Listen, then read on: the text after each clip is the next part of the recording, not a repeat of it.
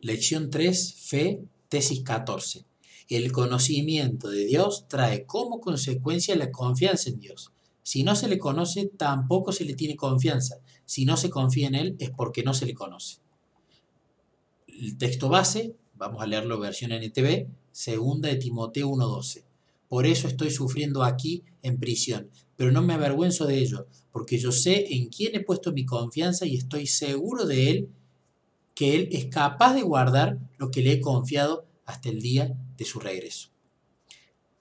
Solo se requieren dos cosas para poder confiar en alguien. Primero, se necesita encontrar una persona digna de confianza. Segundo, es indispensable que se la llegue a conocer.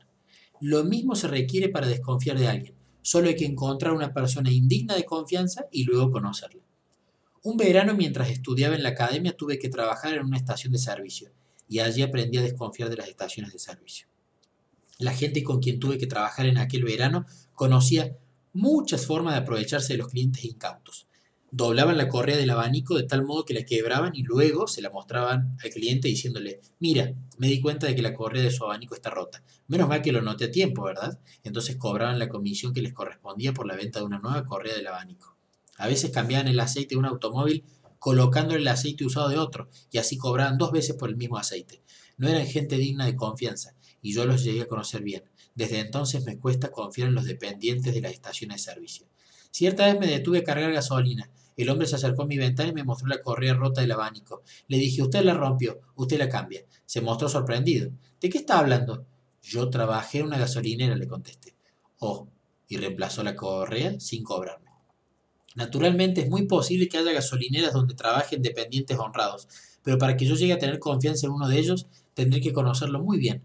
Una relación casual no sería suficiente. No solamente tendría que tratarse de una persona de confianza, sino que yo mismo tendría que pasar tiempo conociéndolo suficientemente como para confiar en él. La Biblia declara que Dios es digno de confianza, pero usted nunca llegará a tenerle verdadera confianza mientras no lo conozca en forma personal. Ya hemos notado aquella línea del deseo de toda la gente, página 668.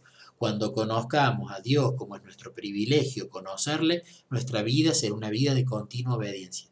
Agreguemos a esta otra línea del camino a Cristo, página 61. La obediencia es el fruto de la fe. Si para obedecer se debe conocer a Dios, y si la obediencia proviene de la fe, entonces hay que conocer a Dios para poder tener fe o confiar en Él. A veces nos olvidamos de esta verdad y nos empeñamos en luchar contra el pecado y el diablo. Tratamos duramente de obedecer, pero vez tras vez caemos y fracasamos. Es verdad que hemos sido llamados a luchar, pero es esencial que nos empeñemos en la lucha correcta. Pelea la buena batalla de la fe, dice 1 Timoteo 6:12. ¿Cómo se pelea la buena batalla de la fe? Realizando los esfuerzos necesarios para conocer a Dios de tal manera que podamos confiar en Él.